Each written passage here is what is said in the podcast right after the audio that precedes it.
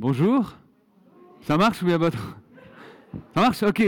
Magnifique. Bonjour à tous. Je suis très très heureux d'être parmi vous ce matin. Euh, j'espère que vous allez bien. Et je me réjouis beaucoup de partager la parole de Dieu avec vous. Euh, le titre du message de ce matin s'intitule N'ouvre pas la porte. Et pour savoir de quelle porte il s'agit, de quelle porte je veux parler, je vous invite à aller explorer le récit de Caïn et Abel dans Genèse 4. Pour contextualiser rapidement, Adam et Ève, qui vivaient dans le jardin d'Éden, ont malheureusement mangé du fruit qui leur était défendu. Vous connaissez certainement cette histoire, la chute. Hein. Ils ont été chassés du jardin et séparés de Dieu. Et le texte débute juste après leur départ du jardin. Et j'aimerais lire Genèse 4, les versets 1 à 16. Vous pouvez soit lire dans vos Bibles ou suivre euh, à l'écran normalement. Adam eut des relations conjugales avec sa femme Ève. Elle tomba enceinte et mit au monde Caïn. Elle dit, J'ai donné vie à un homme avec l'aide de l'Éternel. Elle mit encore au monde le frère de Caïn, Abel. Abel fut berger et Caïn fut cultivateur. Au bout de quelque temps, Caïn fit une offrande des produits de la terre à l'Éternel. De son côté, Abel en fit une des premiers-nés de son troupeau et de leur graisse. L'Éternel porta un regard favorable sur Abel et sur son offrande, mais pas sur Caïn et sur son offrande. Caïn fut très irrité et il arbora un air sombre. L'Éternel dit à Caïn, Pourquoi es-tu irrité et pourquoi arbores-tu un air sombre? Certainement, si tu agis bien, tu te relèveras. Si en revanche tu agis mal, le péché est couché à la porte et ses désirs se portent vers toi mais c'est à toi de dominer sur lui. Cependant, Cain dit à son frère Abel, Allons dans les champs. Et alors qu'ils étaient dans les champs, il se jeta sur lui et le tua. L'Éternel dit à Cain, Où est ton frère? Il répondit, Je ne sais pas. Suis-je le gardien de mon frère? Dieu dit alors, Qu'as-tu fait? Le sang de ton frère crie de la terre jusqu'à moi. Désormais tu es maudit, chassé loin du sol qui s'est entr'ouvert pour boire le sang de ton frère versé par ta main. Quand tu cultiveras le sol, il ne te donnera plus toutes ses ressources. Tu seras errant et vagabond sur la terre. Cain dit à l'Éternel, Ma peine est trop grande pour être supportée. Voici que tu me chasses aujourd'hui de cette terre. Je serai caché loin de toi. Je serai errant et vagabond sur la terre. Et toute personne qui me trouvera pourra me tuer. L'Éternel lui dit, Si quelqu'un tue Cain, Caïn sera vengé cette fois. Et l'Éternel mit un signe sur Caïn afin que ceux qui le trouveraient ne le tuent pas. Caïn s'éloigna de l'Éternel et habita le pays de Nod à l'est d'Éden. C'est un peu le récit des premières fois. Hein. Tout est nouveau ici. Première grossesse, première fratrie, première offrande et premier meurtre aussi. De manière générale, le texte ne donne pas beaucoup de précisions c'est vraiment assez vague et on regrette parfois ce manque de clarté à plein de niveaux. Ce qu'on sait en tout cas, Cain, c'est l'aîné, Abel, le cadet. Et arrivé à un certain âge, Cain va devenir cultivateur et Abel va devenir berger. Au bout de quelques temps, les deux frères vont faire un cadeau à l'Éternel, un cadeau à Dieu, une offrande. C'est la première offrande de l'histoire de l'humanité. Et chacun va offrir des produits de son travail. Et finalement, ça semble tout à fait normal. Cain, qui est cultivateur, va offrir des produits de la terre, et Abel, qui est berger, bah, va offrir des produits de son troupeau. Pour nous, lecteurs, il n'y a pas vraiment de différence. Chacun offre à Dieu ce qu'il a, finalement. Et pourtant, il y a quelque chose de surprenant qui arrive. Dieu porte un regard favorable seulement sur un des deux frères et sur son offrande, et en l'occurrence Abel. Le texte ne donne tellement peu d'informations que pour nous lecteurs, c'est c'est vraiment perturbant, même un peu gênant. C'est dur de comprendre pourquoi le Seigneur a préféré une offrande plutôt que l'autre. Pourquoi ce regard favorable sur Abel? Et il y a plein d'hypothèses à cela. Une des premières hypothèses qu'on peut faire, c'est qu'on pourrait penser que l'offrande d'Abel lui a coûté davantage, car il a dû faire couler le sang. On pourrait faire l'hypothèse que cela a plu à l'Éternel, car on va voir plus loin dans la loi mosaïque et encore plus tard par Jésus que le sang qui coule est synonyme de repentance et de pardon. Mais cette hypothèse-là, elle est quand même limitée, parce que la révélation de Dieu à Moïse n'a pas encore eu lieu. Une seconde hypothèse qu'on peut faire, on pourrait penser que le sacrifice d'Abel avait plus de valeur car il a offert les premiers-nés du troupeau, pas juste des vieilles bêtes chétives qui étaient en train de mourir. Et puis on pourrait se dire, ouais, c'est vraiment les premières bêtes. Et puis Cain, peut-être qu'il a juste offert vite fait quelques légumes. Mais on n'en sait rien. Peut-être que Cain a quand même fait une magnifique offrande des produits de la terre. Une troisième hypothèse, ce serait dans l'attitude. On pourrait penser que l'attitude était différente entre les deux. Cain était rempli d'orgueil, et puis Abel était vraiment humble. Mais c'est possible aussi, mais le texte ne le dit pas. une quatrième hypothèse, qui est intéressante et touchante, se trouverait dans l'étymologie hébraïque des prénoms. Cain, ça signifierait celui qui possède, qui obtient, alors que Abel, ça signifie souffle, vapeur, rien. Si Cain, c'est le possédant, le fort, Abel, c'est le faible, le démuni. Abel, c'est le deuxième frère, celui qui est derrière Cain, en dessous. Et on pourrait voir là que dès le commencement, Dieu se soucie du plus petit, du plus faible, de celui qui n'est pas au sommet, de celui qui est mis à l'écart, de celui qui ne vaut rien. On pourrait encore faire plein d'hypothèses et de spéculations, et vous avez peut-être même les vôtres. En tout cas, le texte biblique ne mentionne pas que la valeur de la profession, de leur travail ou celle de l'offrande a eu un quelconque impact sur la faveur de Dieu. Tout ce qu'on peut dire par rapport à cela, ce sont des hypothèses. En revanche, il y a une certitude que nous pouvons avoir, car elle nous vient d'un autre passage biblique. Vous connaissez peut-être Hébreu 11, la liste des héros de la foi. Eh bien, Abel, c'est le premier héros de la foi. Hébreu 11.4 nous dit, c'est par la foi qu'Abel a offert à Dieu un sacrifice plus grand que celui de Cain. C'est grâce à elle qu'il a été déclaré juste, car Dieu approuvait ses offrandes, et c'est par elle qu'il parle encore, bien qu'étant mort. L'auteur de la lettre aux Hébreux nous explique que c'est grâce à la foi qu'Abel a offert un sacrifice agréable à l'Éternel. C'est ainsi par sa confiance en la grâce de Dieu, par sa consécration, par son humilité, que le sacrifice d'Abel a été de meilleure qualité que celui de son frère. Dans Hébreu encore et dans Jean, Abel, il est appelé le juste. Il y a donc ici quelque chose qui est en lien avec l'attitude de celui qui a offert l'offrande, un acte de foi. Le cœur de la personne compte beaucoup pour Dieu. L'homme regarde à ce qui frappe à l'œil, mais l'Éternel regarde au cœur. Dieu a d'abord regardé la disposition du cœur d'Abel et de Caïn avant de regarder leur offrande. Voici un peu quelques explications pour simplement tenter de poser des mots sur ce passage parfois surprenant et un peu dérangeant. Passons maintenant à Caïn, le cœur du message de ce matin. On ne sait pas comment le regard favorable de Dieu sur l'offrande d'Abel s'est manifesté. Est-ce que c'était par un feu venu du ciel qui a consumé l'offrande? Est-ce que c'était des rayons de soleil qui ont illuminé Abel? Est-ce que c'était une voix audible? On l'ignore à nouveau. Ce qu'on sait, c'est que ça a certainement dû se passer d'une manière perceptible, pour que Cain, en tout cas, puisse s'en rendre compte. Car la Bible nous dit qu'au moment où Cain s'en est rendu compte, euh, son visage s'est assombri, il s'est irrité, comme quelqu'un vraiment qui est abattu.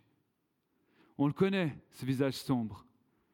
Lorsque notre cœur est alourdi, pesé, quand la colère, la frustration, le découragement, le stress, la tristesse ou la jalousie nous envahissent.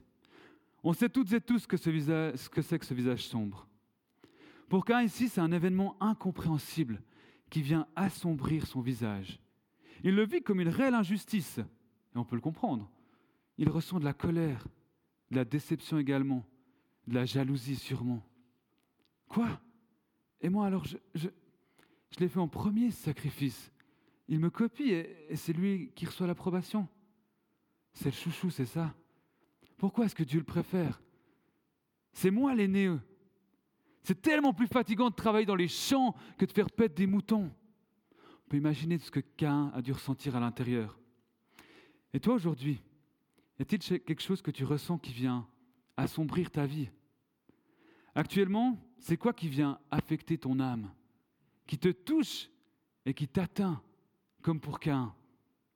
Est-ce que c'est une blessure Une parole qu'on t'a dite qui te blesse Une trahison Quelque chose qui touche ton honneur? Est-ce que c'est une incompréhension Un sentiment d'injustice un peu comme Cain Est-ce que c'est un découragement? T'en peux plus, t'as tellement prié, t'as tellement persévéré, et puis ça ne change pas. Est-ce que c'est de la rancune? T'en veux vraiment à quelqu'un? T'en veux peut-être même à Dieu. Est-ce que c'est de la jalousie? Tu te compares, tu convoites. Est-ce que c'est du stress? Est-ce que c'est une déception, une douleur d'avoir perdu quelque chose Peut-être au niveau de ta santé, un accident, une blessure, une maladie, peut-être au niveau de ton travail, de ton conjoint. Est-ce que c'est des angoisses, tu as peur pour tes enfants, peur pour l'avenir? Est-ce que c'est un besoin de reconnaissance? Tu as tellement besoin qu'on reconnaisse qui tu es, ce que tu fais, puis il n'y a personne qui le reconnaît.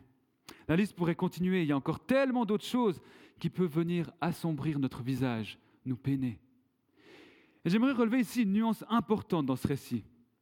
Le péché n'est pas la colère, la déception ou la jalousie que Cain a ressentie. Le péché, c'est la potentielle réaction de Cain à tous ses sentiments. C'est une nuance tellement importante. Quand une situation dans nos vies nous affecte ou nous pèse, c'est OK de ressentir des émotions négatives, de la colère, de la peur, de la tristesse, du découragement, du stress. C'est normal d'avoir toutes sortes de pensées qui cogitent à l'intérieur. C'est notre nature d'être humain, malheureusement. Et je pense, comme dans l'histoire d'aujourd'hui, que dans une grande partie des cas, avant que le péché ne puisse faire un chemin dans ton cœur et s'unir avec toi, comme on va le voir tout à l'heure, il y a un mal-être, une insatisfaction, un ressenti qui est là et qui vient assombrir ton visage, ton âme. Et c'est important de l'identifier. Le verset 6 nous dit, l'Éternel dit à Cain, pourquoi es-tu irrité et pourquoi arbores-tu un air sombre? On voit ici l'importance d'identifier ce qui se passe en nous. pourquoi es-tu irrité, Cain? Pourquoi es-tu blessé aujourd'hui? Pourquoi es-tu en colère? Pourquoi es-tu triste, découragé, stressé?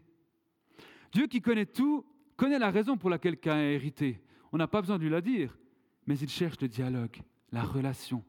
Il cherche à aider Cain, à l'aider à comprendre ce qui lui arrive. Il lui donne l'occasion de s'exprimer. Il s'intéresse à sa colère.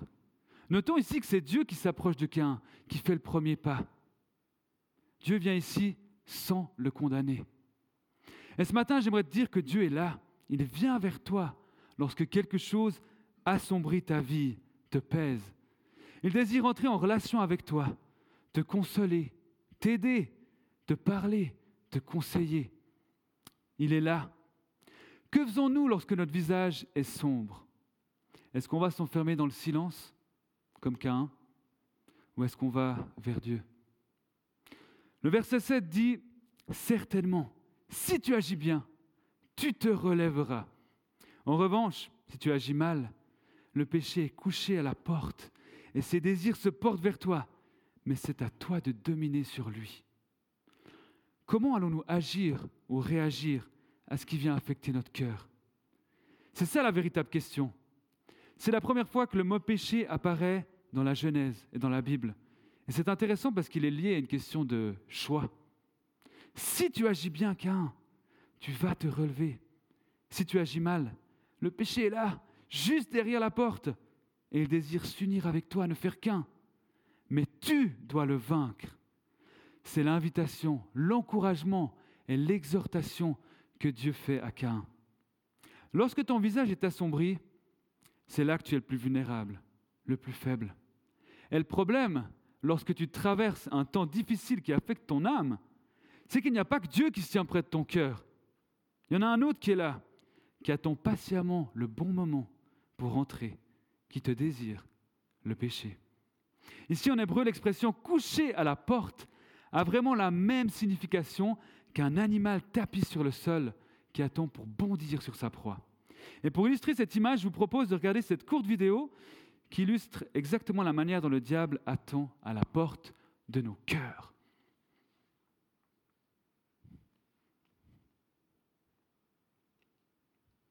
Il n'y a pas de son? Tant pis.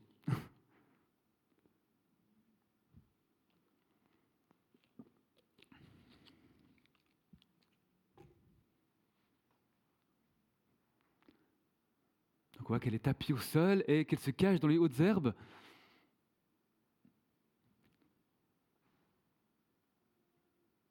Se rapproche gentiment.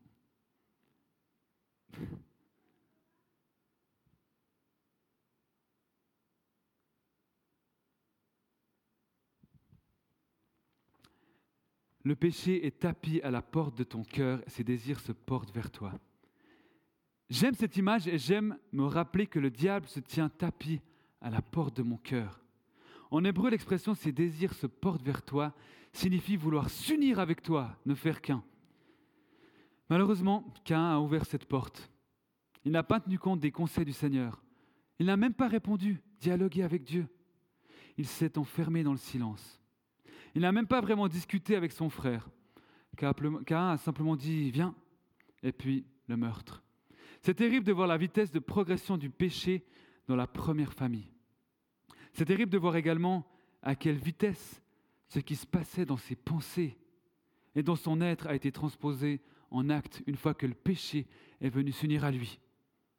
La solution du péché était finalement parfaite. Éliminer son frère pour calmer son mal-être, sa colère, sa jalousie. Plus de frères, plus de comparaison, plus de problèmes. Mais les conséquences pour qu'un sont lourdes. Et toi, c'est quoi cette solution toute faite que te propose le péché? Tu sais, cette solution qui semble parfaite pour toi, pour apaiser ton mal-être, ta colère, ton stress, ton découragement. Cette solution qui peut soulager sur le moment, mais qui au final t'éloigne de Dieu et te détruit. L'apôtre Pierre déclara Soyez sobres, restez vigilants. Votre adversaire, le diable, rôde comme un lion rugissant, cherchant qui dévorer. Ça fait un écho avec la vidéo de tout à l'heure. Nous devons être vigilants, veiller sur la porte de notre cœur lorsque nous traversons des situations compliquées qui viennent assombrir nos vies. Proverbe 4, 23 déclare Garde ton cœur plus que toute autre chose, car de lui viennent les sources de la vie. Il nous faut garder notre cœur, et c'est un combat. Il nous faut veiller, être vigilants et ne pas ouvrir la porte au péché et au diable qui rôde et qui attend patiemment. Aujourd'hui, c'est quoi qui frappe à la porte de ton cœur, contre lequel tu dois te battre? C'est dans quel domaine? C'est quoi ton challenge aujourd'hui, ton défi, ta tentation est-ce que c'est dans le domaine de la colère? Tu exploses et par tes paroles, tes gestes, tu blesses les autres. Est-ce que c'est dans le domaine de la critique? Tu as besoin de casser du sucre sur les autres pour te sentir mieux. Est-ce que c'est dans le domaine de la pureté sexuelle, la pornographie, la masturbation, la convoitise Un clic pour soulager ton mal-être. Est-ce que c'est dans le domaine de la comparaison, de la convoitise? Ah, si j'avais une meilleure voiture, ce serait quand même mieux. Si ma maison était plus grande, je pourrais vraiment me sentir bien. J'avais un meilleur physique, j'avais une meilleure famille. Ça t'empêche de voir les cadeaux que Dieu t'a donnés et tu te noies dans l'insatisfaction. Voici seulement quelques exemples d'une très grande liste. Mais alors comment faire pour ne pas ouvrir cette porte? Cette porte qui est toute proche, qui nous attire et qui fait parfois du bruit dans nos vies. J'aimerais vous proposer ce matin trois encouragements. Le premier, c'est mettre de la lumière. Avez-vous remarqué comme c'est étrange que Cain n'ait pas directement tué son frère en le rencontrant? Il l'a emmené dans les champs.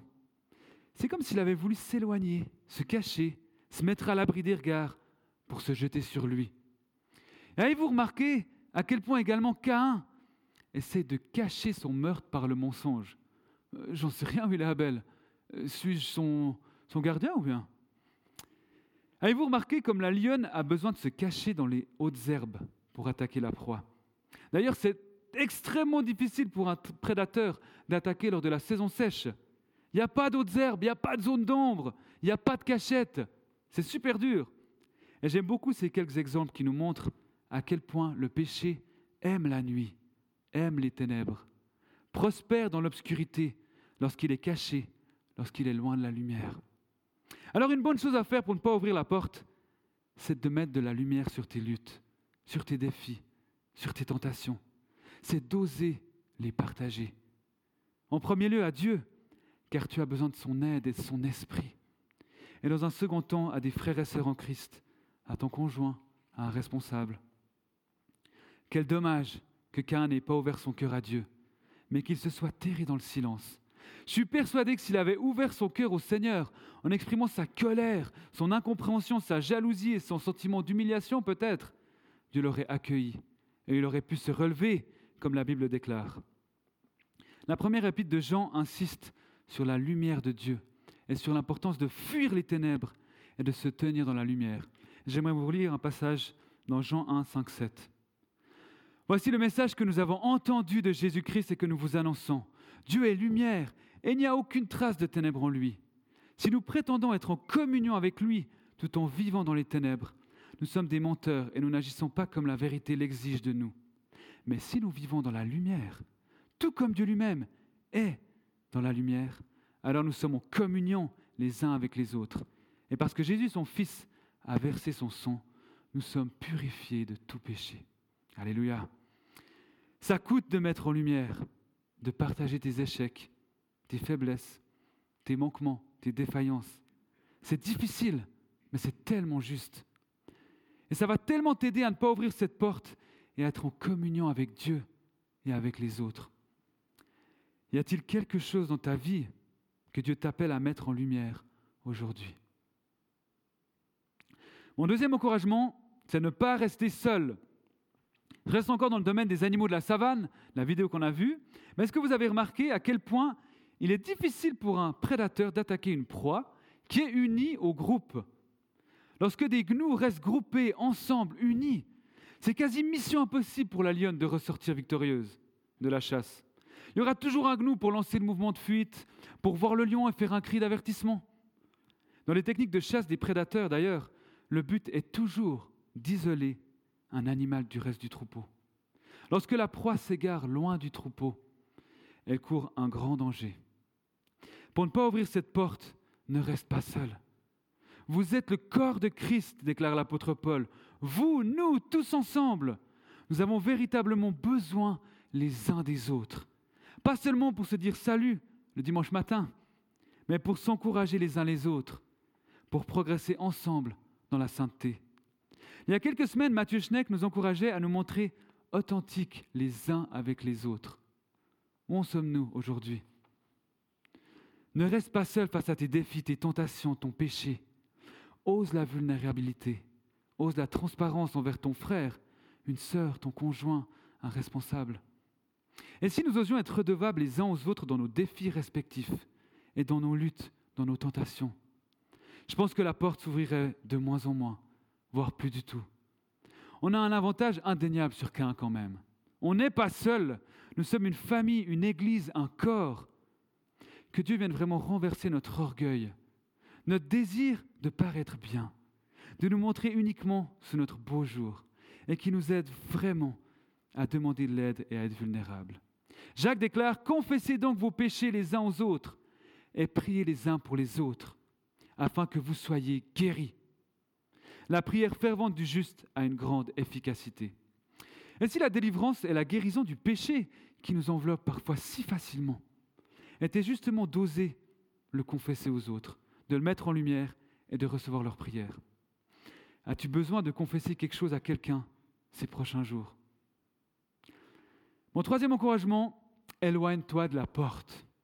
Avez-vous remarqué dans la vidéo quel est le comportement du, goût, du gnou pardon, lorsqu'il sent et qu'il voit que la lionne approche? Il court, il s'enfuit. Paul encouragera les premiers chrétiens à fuir l'idolâtrie, à fuir l'immoralité sexuelle. Il conseillera également à Timothée de fuir les passions de la jeunesse et à rechercher l'amour, la foi, la paix avec ceux qui font appel à Dieu. Vous connaissez également certainement l'histoire de Joseph. Un jour, alors qu'il était seul dans la maison de son maître, la femme de Potiphar s'est jetée à son bras et lui a demandé de coucher avec elle. Comment Joseph a-t-il réagi? Il a fui. Lorsque nous interdisons à nos enfants d'aller jouer sur l'autoroute, qu'est-ce que nous attendons d'eux? Qu'ils se rendent juste à côté Qu'ils grimpent sur la barrière de sécurité Qu'ils balancent leurs pieds ou qu'ils marchent en équilibre sur la bande d'arrêt d'urgence Non, nous voulons qu'ils restent éloignés de l'autoroute parce que c'est dangereux. Un bon moyen de ne pas ouvrir au péché qui frappe à la porte de ton cœur, c'est de t'éloigner de la porte, de fuir. Le psaume 1 déclare Heureux celui qui ne s'assied pas en compagnie des moqueurs. Si tu ne peux pas t'empêcher de médire, de te moquer, de critiquer, évite de t'asseoir avec des personnes avec lesquelles tu sais qu'il te sera impossible de résister à la critique. Avec le péché, la fuite est une excellente stratégie. Que pourrais-tu mettre en place dans ta vie pour t'éloigner d'une situation potentielle qui t'amène à pécher? Voici ces trois encouragements pour nous aider à ne pas ouvrir la porte au péché. Mettre en lumière, ne pas rester seul et fuir. Je vais maintenant passer à la conclusion. La conséquence du péché de Cain est grande. Il est maudit, chassé, il sera errant et vagabond. Et pire même, il part loin de l'Éternel. Il est séparé de Dieu. Quelle tristesse. Mais malgré tout, nous voyons déjà la grâce de Dieu à l'œuvre. Il marque un d'un signe pour que sa vie soit épargnée. Dieu fait grâce. Et je pense que c'est bon aujourd'hui de terminer par la grâce. Dans notre foi, la grâce doit toujours faire irruption lorsque l'on parle de péché. Pas pour se justifier ou se défendre, mais pour se rappeler que ce n'est pas par nos propres efforts, mais par sa grâce et sa faveur imméritée que nous sommes sauvés en Jésus-Christ. Et pour conclure, j'aimerais dire qu'aucun péché, aucune faute n'est trop grande pour te séparer de Dieu, de son amour. Gaël a lu un passage au début, rien ne peut nous séparer de son amour. Des milliers d'années plus tard, un sacrifice bien supérieur à celui d'Abel a été offert. Pour toi, pour moi, pour nous. Le sang de Jésus et ce sang nous purifie de tout mal. L'apôtre Jean dira, si nous reconnaissons nos péchés, il est fidèle et juste pour nous les pardonner et pour nous purifier de tout mal. C'est en réponse à son amour, à son sacrifice immérité que nous désirons progresser et lui ressembler davantage. Non pas pour gagner notre salut.